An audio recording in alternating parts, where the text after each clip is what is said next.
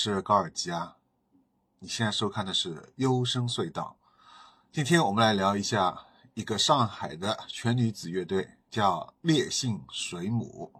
我以为啊，我已经看了很多场小众、冷门、地下、另类的这种摇滚演出了，但是呢，直到圣诞节这这一天晚上看完烈性水母这场演出呢，我才知道啊，之前的话都不算是非常小众、冷门、地下了。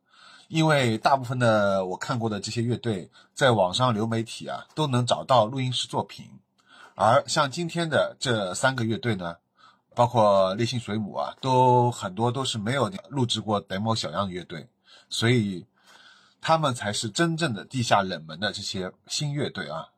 这点后来我也跟主办方老张聊了之后，呃，印证了这一点。烈性水母呢，最早开始的这个自我介绍啊，是女子朋克乐队。到中间呢是全女子后朋克乐队，再到现在的介绍是女子另类摇滚乐队。那么从中呢可以看出一个乐队的成长和变化。那么我们来看一下现在的官方介绍啊，烈性水母乐队是来自同济大学的一支女子另类摇滚乐队，四位成员分别是主唱渊渊、吉他七七、贝斯丹子、鼓手笑笑。相遇于二零二二年，二零二三年正式开始活跃。他们本能的制造阴郁的氛围，在噪音里传达真诚而激烈的态度。最后这句话几乎字字戳中我的要害，正是我喜欢的音乐气质。从我初一开始喜欢音乐啊，这三十多年来，我一直以来最喜欢的音乐都是。灰暗的、阴郁的，这里忍不住要说一下，这现在呢，只要是国外乐队来上海啊，基本上都是秒光，对吧？售罄。那么个别国外乐队除外啊，但大部分都是票房都是卖的很好的，相比国内乐队而言。而一面呢，却是国内的一些新乐队啊，却无人问津。而国内的新乐队数量呢，其实也在慢慢增加的。要从那么多新的乐队当中挑选出真正的好乐队。呃，的确是不容易的。再加上我之前说的全女子乐队，在国内而言，更是被主流媒体容易忽视的一个群体，所以我才说烈性水母在上海，在中国来说都是非常稀有的一个乐队。后来我问那个主办方老张嘛，我说在今年他主办的演出当中，有多少场是有女主唱的？那他回忆了一下，说的确啊。目前为止，只有烈性水母这么一个，对吧？更不用说像他们这样，啊，四个都是女生的这种全女子乐队了。在日本呢，其实是有一个专用名词叫“嘎鲁兹邦”，对吧？我养金邦日日本日语啊，大家迁就一下，专门形容全女子乐队的。每年日本啊都会涌现出许多全女子的新乐队，其中呢部分非常优秀，每年啊都会有这么几个，但在中国呢的确很罕见。而在全女子乐队当中呢，流行朋克是最受欢迎的音乐类型，而后朋克还有泛噪音类是相对比较少见的，所以我才说烈性水母它从一开始的朋克啊，慢慢到后朋克，再到现在的另类摇滚，它的一个转变，我觉得是相对来说是比较呃很成熟的一个变化，啊，尤其是相比这么多可能。女子乐队会首先选择流行朋克而言啊，他们能选择这样到目前为止的另类摇滚，尤其是结合了这个噪音一部分的这另类摇滚来说是非常难得的。类型水母的每首歌啊，我都很喜欢，词曲俱佳，其中有一些打击乐的运用，还有他在主唱渊渊在副歌上面对一个字的重复的这种呐喊式的这种唱法唱法都很独特，包括还有他自己那种。啊，我也不知道这算不算后朋克啊？就这种比较有点像，很有点即兴感的，很悲伤的，但是这种，呃，很有点扭曲或者神经质或者说呐喊式的这种唱腔啊，也是我特别喜欢的。他一唱一开口，这样就能感受到他这种情绪在里面，配合这个歌词，他的歌词啊也很戳我，呃，我后面会详细谈到的。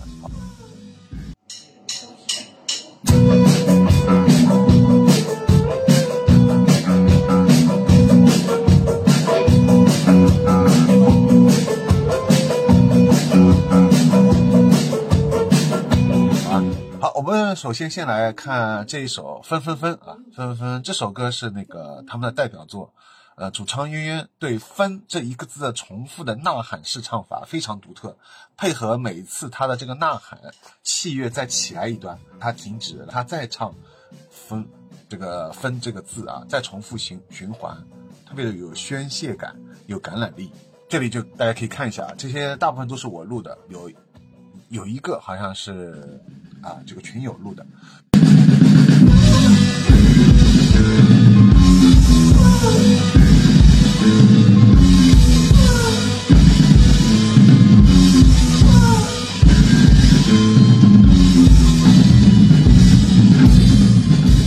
副歌部分配合主唱渊渊的每一声呐喊，分贝斯单子他就举起喇叭啊，他念的这一段啊，就让我想到了我那一段每天早上小区里面被喇叭喊某某某某某某号啊，下楼做某某某的这个这段日子了啊。包括现在早上九点多的时候啊，小区里也有人拿一个喇叭会说啊，不要在楼道堆积东西啊，也会这样。这种这个喇叭的运用啊，我觉得这个手法特别好啊。在其实有很多乐队都会用喇叭嘛，但是要看你跟这首歌搭不搭。而他这首歌里面用这个喇叭来念这一段，我觉得是很搭啊，而且是必不可缺少的一个环节啊。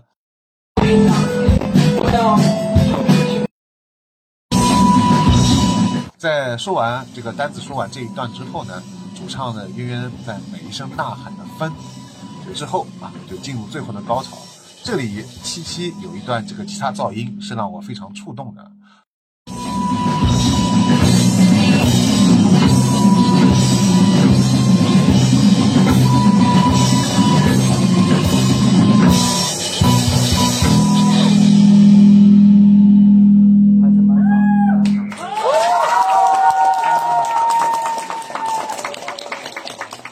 之后，在《白鹅》这首歌里面，七七呢从裤袋里掏出一个特殊的小拨片，啊，在吉他上面疯狂的刮的。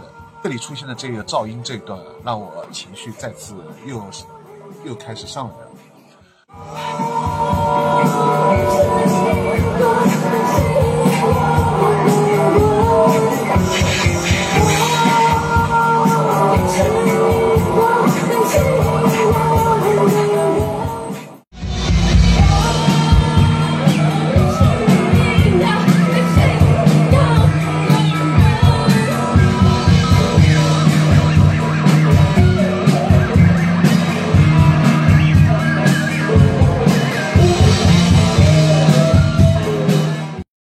后，这个情绪在《落水》当中，在《落水》这首歌当中达到了最高潮。《落水》《落水》这首歌啊，让我想到了自己的前半生。那这首歌的歌词几乎就是我的前半生的写照了。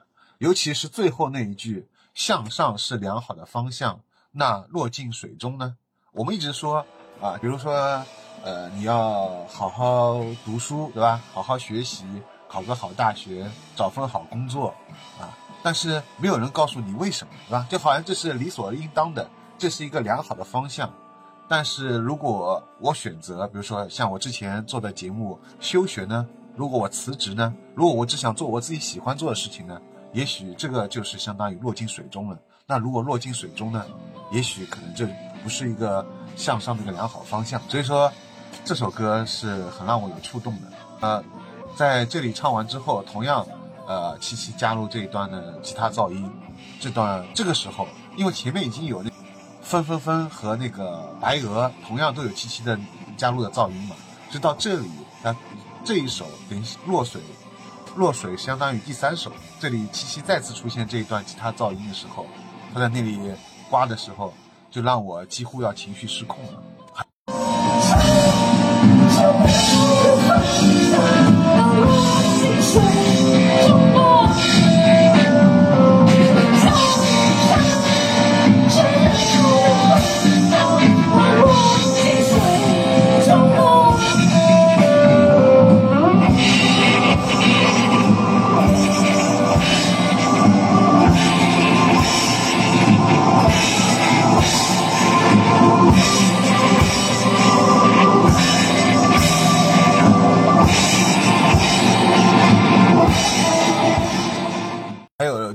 最后这一段啊，引用当代电影大师说的这段话，非常戳我，让我想到了自己这二十多年来做小众音乐推广这件事情。当代电影大师在之前的巡演中说的一段话，让我们深有体会。如果你也喜欢这个乐团，我们希望你也去组你自己的乐团。我们希望你发表你自己的作品。开始都会很糟，但如果你一直做属于你的东西，事情最后都会变好。会有一小群人爱你，他们爱得很深，爱得很有力量。那种力量会让你终于也能开始喜欢你自己。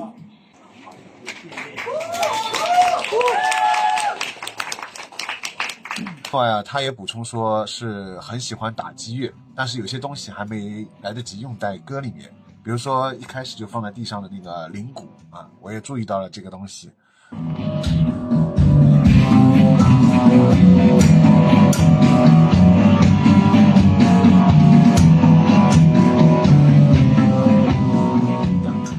照后来听渊渊他自己介绍呢，原本的安排呢是他准备和鼓手一起打那个调查的，但是在 Neo 酒吧里面那个架子鼓是围起来的，所以就换成了他自己敲牛铃啊，所以很期待下次演出当中能看到他跟笑笑一起来打这个调查。好，希望烈性水母呢能够一直做下去，不管遇到什么风雨啊，都可以坚持下去。也希望呢所有的年轻乐队都不要轻易放弃。其实你们看啊，我已经做了。将近二十多年小众音乐推广了，其实一直到今年，可以说才稍微有点起色，是吧？虽然在以前可能也有一点小辉煌吧，但是过去事情已经不提了，对吧？就现在来说呢，的确是很不容易的。但是真的不要放弃，因为有些事情呢，你现在不去做啊，永远就不会去做了，是吧？等到你以后上班了，开始融入到社会了，你被这个社会开始消耗掉，你就没有精力，对吧？再去做你想做的事情了。那这也是我今年最值得熬的一个通宵啊，是我看了二十多年来演出最关键的一个转折点啊！原来我苦苦寻觅的一个上海的真正的一个地下摇滚乐队啊，都在这里啊！大家可以看一下，这光这个印章就非常摇滚，是吧？上海最摇滚的啊，上啊！我回想到我当时九六年啊，在同济旁边读大学的时候，好像当时还没有那么多的高校乐队，是吧？也没有那么多的演出场地啊，在邯郸路上面。所以现在来说，我觉得相比我那会儿，应该是摇滚的氛围应该更好了啊！所以很期待大家以后一直坚持下去，创造出更多的优秀的作品。还有就是说，后来渊渊也提到，他说他说跟他们一起演出的啊，是这次邀请我的第三个乐队叫不可数的条纹，呃，他强调就是有很多跟他们跟烈性水母一样的这种噪音元素。但是包括像刮弦啊、拧拧效果器之类的，呃，但他们就是指那个不可数条纹呢，用的更加融合，而烈性水母说他自己呢用的比较突出啊，有点青涩，是吧？就感觉呃还没有那么的融合啊。这里他强调了一个技术的还没有成熟的这个事情，但是呢，我自己一直以来啊听了那么多音乐，我觉得技术虽然重要。但我更觉得重要的是一个乐队还是想表达的东西、情绪啊、唱腔啊、唱法啊、歌词啊，整体这些东西。好，最后希望在贝斯手单子出国之前呢，能够给烈性水母做个专访，好吧？我我也把烈性水母的公众号啊都看了一下，他的公众号上面的文章质量也很不错，其中有一个是他的设计分享，就是叫“新生的女性之声”。包括对于女性身份与权利的直接探讨，托元宇宙概念的反思，相对 old school 的朋克文化之思及其当代解读。总而言之，他们完成的特别好。邀请到了来自同济大学的五位设计者啊，进行对于平面符号设计课题原实的针对性分享。大家可以去看一下这篇文章，我觉得也是讲的特别好。还有烈性水母的。他们的想法特别有深度，啊，很有思想深度。这个跟我之前看过的一些其他的乐队演出的也不太一样啊，因为大部分的乐队演出的一些歌词呢，主要还是围绕一些啊个人感情，这种关于当下的这东西还是比较少见。但是还是觉得非常敬佩啊，敬佩这个像烈性水母这样的乐队啊，可以这样表达出自己的想法，对，非常棒。诶，这跟我之前在其他 live house 里面看到的这些演出都不太一样。最后做个总结吧。总而言之啊，我觉得它的整体烈性水母整体是都相对来说啊，虽然可能大家会觉得在技术上，就像渊渊说的，它在技术上可能还不够成熟啊什么的，但是我觉得潜力是很明显的啊。从现场最后反应来说，也是烈性水母的这呼声还是相当高的，大家都很喜欢这个乐队。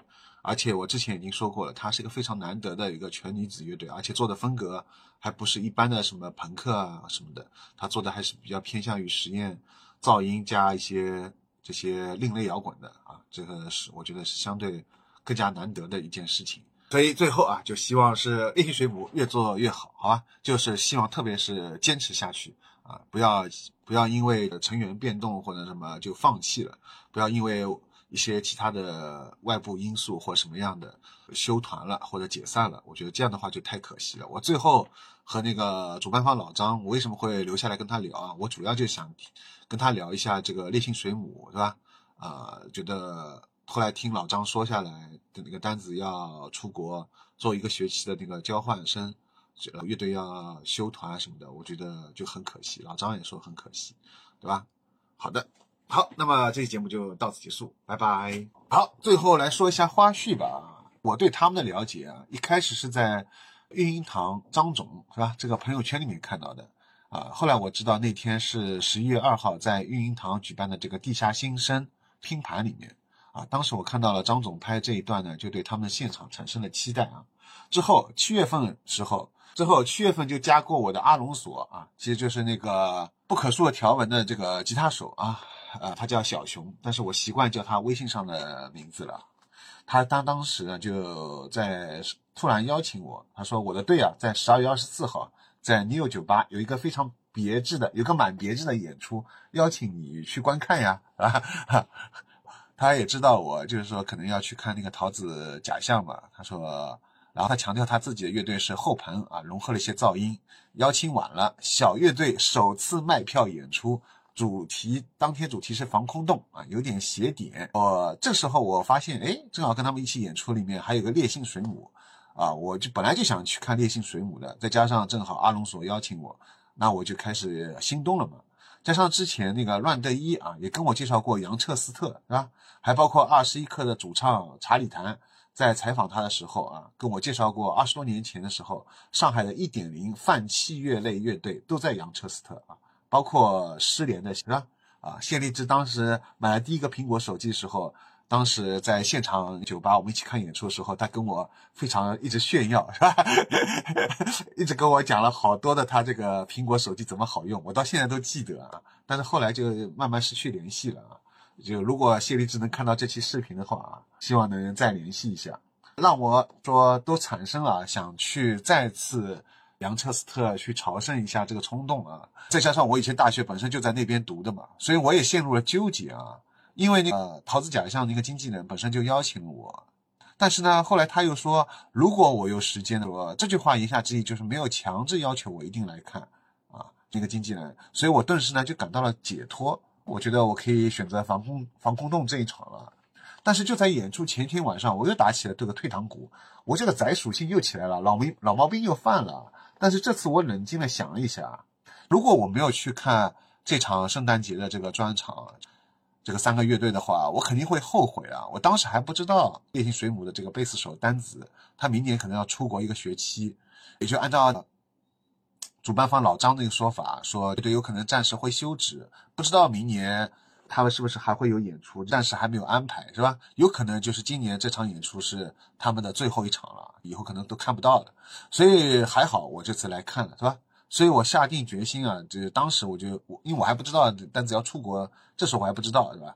呃，我还好，我最后来看了。然后在二十四号的时候演出当天嘛，平安夜当天这个下午，我在出发之前，我就把我所认识的上海的朋友每一个人都邀请了一个遍，我每个人都挨个询问，那啥人有空跟我一道去看这场演出？结果呢，没一个人睬我，对吧？没有一个人有空的，大家都有安排了啊，都说跟朋友什么聚聚啊什么的。但是，呃，我一点都没有生气啊。我说这段话，其实我没有任何的事情呃生气。虽然呃当时是有点小失落嘛，但是我看完演出之后啊，又熬了一个通宵，到家之后，我的心情非常亢奋。我甚至感谢所有拒绝了我的上海的朋友，是吧？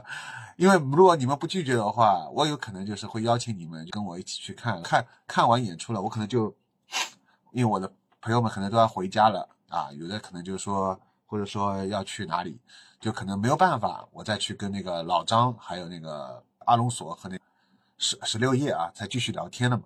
所以我觉得我还是蛮庆幸啊，最后这我自己一个人去了这一场我生命中最难忘的圣诞节夜晚。欢迎喜欢华语摇滚的朋友加入优声隧道华语摇滚微信群，加入方式加我微信 g o r g i a s，邀请加入。